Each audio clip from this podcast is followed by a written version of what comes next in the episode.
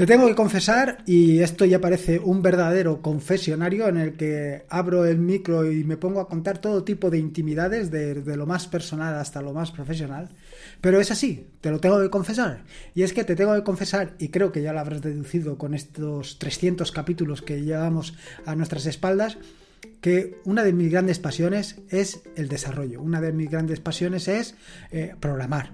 Eh, en esto puedo estar horas, no solamente horas, puedo estar días completos eh, desarrollando sin parar, como si no hubiera otra cosa, porque lo disfruto muchísimo, sobre todo por el golpe de adrenalina que representa eh, em, empezar desde cero y terminar con, mm, vaya, con un pequeño desarrollo o un gran desarrollo. En este sentido, una de las mayores satisfacciones que me he llevado últimamente, bueno, los últimos años, es todo lo relacionado con el scripting en Bash o incluso con el scripting en PowerShell, ¿por qué no? Porque al final lo que se trata es de un script que viene a, ¿cómo te digo yo?, a relacionarse de forma directa con la máquina con la que estás trabajando. Viene a ir directamente a las tripas de tu máquina. Bueno, no tanto, pero tú ya me entiendes. Quiero decir que al final, pues a lo mejor estás, como en el caso de la Raspberry, eh, midiendo una temperatura, que es algo completamente físico, o programando el encendido de unos LEDs, que igualmente es algo físico. Es decir, que estás viendo cosas tangibles. Con lo cual, un pequeño script que simplemente encienda un LED es un golpetazo de adrenalina que va directo a, vaya, un subidón, un subidón de adrenalina. Es algo que empiezas, terminas y lo ves completamente terminado. Es tu pequeña criatura. Y en este sentido lo disfruto muchísimo. Así que hoy te voy a hablar un poco de scripting en Bash por uno de estos de preguntas y respuestas y de algunas que otras cosas más interesantes.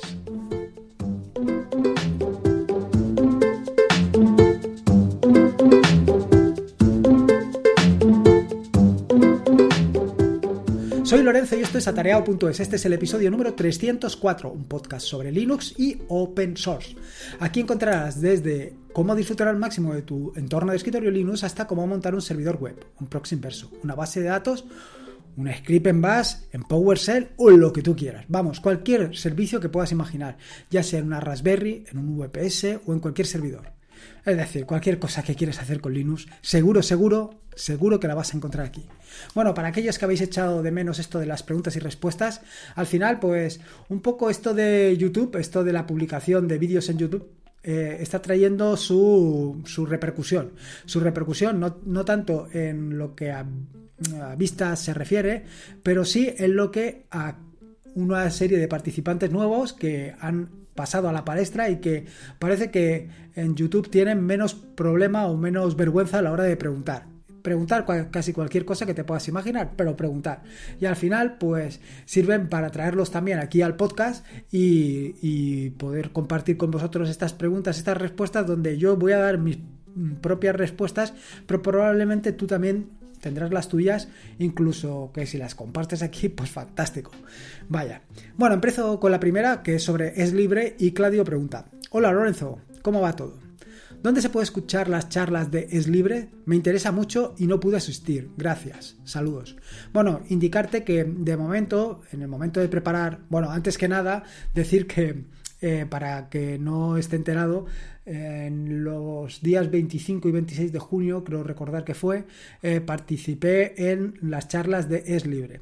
En concreto, el viernes 25 impartí una charla sobre, bueno, más bien que una charla fue aquello, un taller, un taller sobre desarrollo de aplicaciones nativas en GNU Linux utilizando, em, utilizando JavaScript en concreto utilizando eh, GJS y JavaScript para desarrollar todo esto de aplicaciones nativas. La verdad es que es algo que a mí me, resulta súper gratificante porque creo que es un impulso muy interesante que le ha dado Nome, está utilizando el motor de renderizado bueno, el motor de JavaScript que utiliza Firefox, pues eh, Nome lo está utilizando para, pues básicamente esto, para eh, desarrollar aplicaciones nativas pero en JavaScript.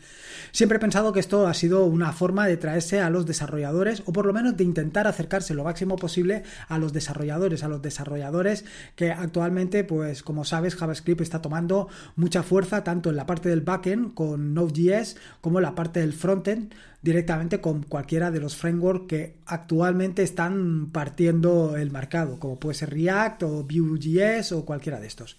En fin, que creo que ha sido un movimiento muy inteligente. Entonces, en este sentido, pues impartí esta charla para ver si hay, más gente que se anima a esto. No se trata de hacer una gran aplicación, sino simplemente de pequeñas aplicaciones y luego poco a poco te vas lanzando. Pero vaya, puedes particularizar, como siempre digo, tu eh, escritorio, tu sistema, para que funcione exactamente como tú lo necesitas. Y partiendo de JavaScript, pues puedes llevar eh, el escritorio a lo que tú quieres. Y luego la otra charla era sobre eh, entornos de desarrollo altamente productivos. Lo cierto es que gracias a Ángel de YouGeek, pues que fue el que me empujó a esto de, los Styling Window Manager, que tanto te ha dado la paliza en los últimos, en los últimos tiempos, y gracias sobre todo, bueno, gracias sobre todo a Ángel, pero eh, en segundo a BSPWM y a Polybar, pues actualmente tengo un entorno de escritorio que para mí es muy productivo y es algo que quiero compartir con todo el mundo. Quiero compartirlo con todo el mundo porque me gustaría que todo el mundo pudiera disfrutar de esta maravilla. A ver, no esto, quiero decir, esto es para todo el mundo, en tanto en cuanto cualquiera lo puede utilizar, pero si em, dependiendo del uso que quieras dar a tu ordenador, a lo mejor se adapta mejor a tus necesidades o peor. Yo creo que es independiente, pero sobre todo si para escribir, para eh, tanto escribir eh, libros como escribir artículos, como escribir código. Eh, para cualquiera de estas disciplinas, se adapta perfectamente. Es muchísimo más productivo porque vas mucho más rápido. Copiar enlaces, pegar enlaces, esto funciona perfecto. Bueno, total, que impartiste el taller primero del viernes y la charla y em, esto se grabó en vídeo. Tanto el taller, está todo grabado, como la charla. Actualmente todavía no está publicado, por lo menos en el momento de preparar este podcast todavía no estaba publicado, pero en cuanto esté, no te preocupes que aparecerá en atareo.es, daré puntual información al respecto. De cualquier forma, por lo que tengo entendido, eh, lo publicarán en Es Libre y he dejado un enlace a Es Libre donde se puede encontrar, eh, vaya, toda esta información. La segunda pregunta es sobre clonaciones y es de Francisco y pregunta, tengo que hacer una clonación de mi disco, ¿cuál me recomiendas? Cuando lo tenga todo instalado porque hace tres días se me paró y no podía arrancarlo ni en Windows ni en Ubuntu. Y cuando instalé Windows se me instaló en el disco HDD y no el SDD así que eh, llevo tres días con sus noches intentando arreglarlo. Ya he conseguido instalar Windows en el SSD y ahora tengo que instalar Ubuntu en el SSD y después quiero hacer una copia de disco en un externo.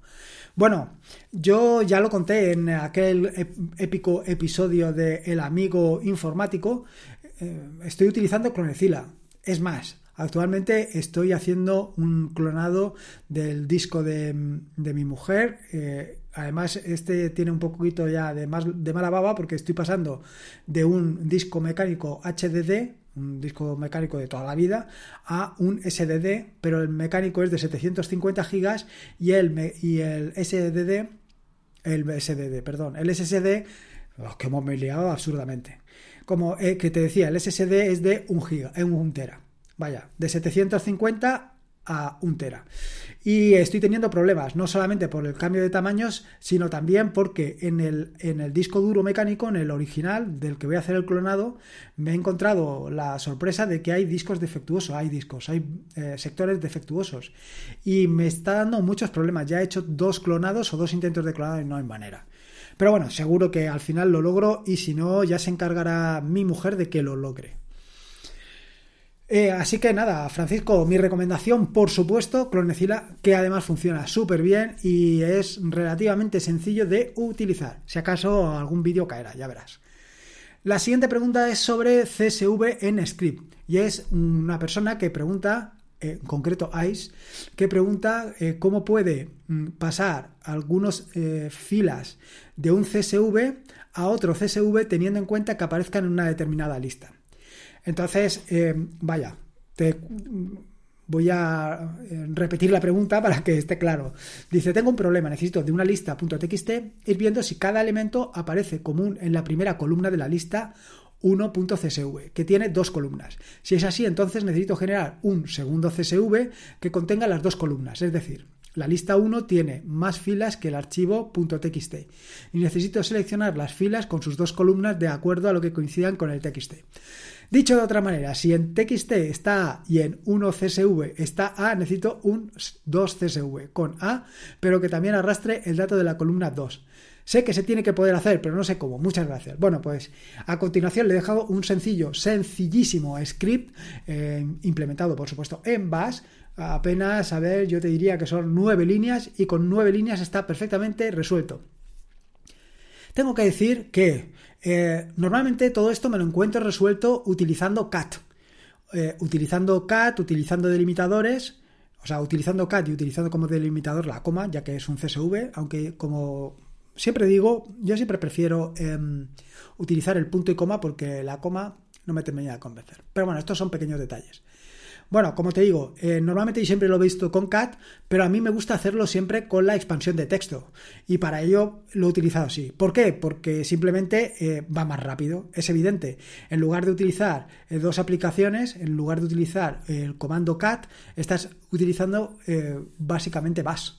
Valga la redundancia con lo de básicamente Bash con lo cual va a ir más rápido. Lo que también quería hacer era buscar algún tipo de herramienta tipo JQ, que es para JSON, pero en, este caso para CSV. Pero al final tampoco lo he hecho, porque ya te digo que con nueve sencillas líneas lo tengo resuelto. Si a alguien se le ocurre alguna solución mejor, pues nada, aquí estamos dispuestos a aceptarlas.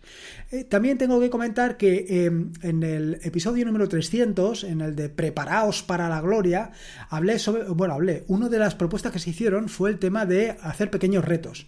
Y creo que es algo interesante. Si, te resulta a ti también interesante, eh, te, te sugiero, bueno, te propongo que en, la, en los comentarios del podcast eh, que puedes encontrar en atareado.es barra podcast barra 304 en los comentarios, eh, digas que sí. Y así vamos a ver si hay suficiente masa crítica para lanzar algunos retos. Abriría una nueva sección en el podcast en el podcast, en la página web, para poder esto de los retos llevarlo a cabo. Y poner, por ejemplo, cada semana un reto o alguna cosa así. A ver, no sé si todos retos en Bash o ir combinando Bash con Python. No sé, a ver qué te parece. Ya te digo, en atareado.es barra podcast barra 304.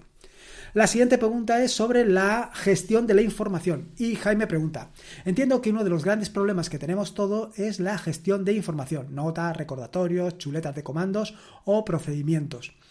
Siempre das ideas para una cosa u otra, pero he pensado en montar un Docker con DokuWiki y que el directorio donde se almacenan los datos, que según leído es una estructura, se puede copiar y punto, realizar la copia de seguridad del mismo. Te digo esto porque, como nos pasa a muchos por requerimientos de cliente y por desgracia para mí tengo que trabajar con Windows, y es un pestiño en ir cambiando para trasladar la información, luego para buscar, etcétera. Pregunta, ¿qué utilizas tú? Bueno, pues yo voy a lo más sencillo. Actualmente tengo pues prácticamente desde el 2013 toda la documentación que puedes encontrar en atareado.es, eh, todas las notas correspondientes al podcast, todas las notas correspondientes a los diferentes artículos, a los tutoriales, lo tengo escrito todo, absolutamente todo en Markdown.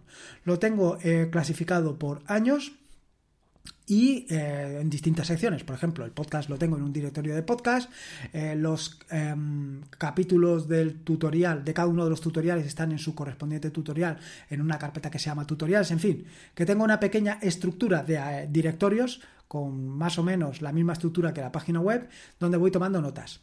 Esto en respecto a la página web. Respecto a las notas personales, notas de trabajo, etcétera, etcétera, lo tengo exactamente igual. Tengo notas para cada mes abro una nueva hoja de notas y en esa nueva hoja de notas pongo el día correspondiente y ahí voy poniendo mis notas. Y ahora tú me preguntarás, bueno, ¿y cómo buscas? Pues muy sencillo. Está todo en texto plano. Todo Markdown es texto plano, al fin y al cabo. Pues la búsqueda es con un sencillo grep menos ri y la palabra que busco. Y con esto me va a dar un listado de todos, absolutamente todos los archivos en lo que está, en donde eh, debería estar o donde se encuentra la palabra clave que estoy buscando. ¿Que aparecen muchos archivos? Pues al final se trata de hacer un segundo grep o de refinar la búsqueda. Pero no es necesario ni utilizar ni, ni complicados eh, aplicaciones para hacer todo el tema de la gestión ni nada por el, nada por el estilo con un grep absolutamente tan sencillo, con un grep lo tienes resuelto. Con lo cual, ni Joplin, ni DokuWiki, ni nada de nada. Texto plano, Markdown, puro y duro. La ventaja del Markdown, evidentemente, ya la sabes. Eh, con un simple pandoc puedes convertir ese Markdown que tiene su eh, estructura más o menos sencilla, lo puedes convertir en un archivo mucho más complejo, en un PDF o en un ebook que luego puedes compartir con quien quieras para que otros disfruten de toda la información que tienes.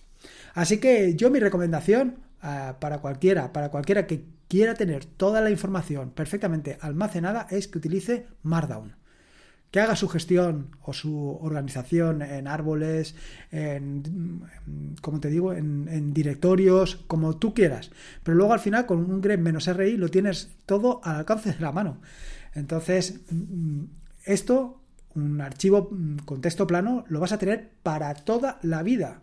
Eh, si utilizas otras aplicaciones que guardan en otro formato, pues probablemente cuando esta aplicación se deje de soportar, porque tarde o temprano dejará de soportarse, o porque simplemente cambiará el formato con el que lo estaba guardando, pues habrás perdido la información, o tendrás que importarla, o en fin, tendrás problemas. ¿Contexto plano? No.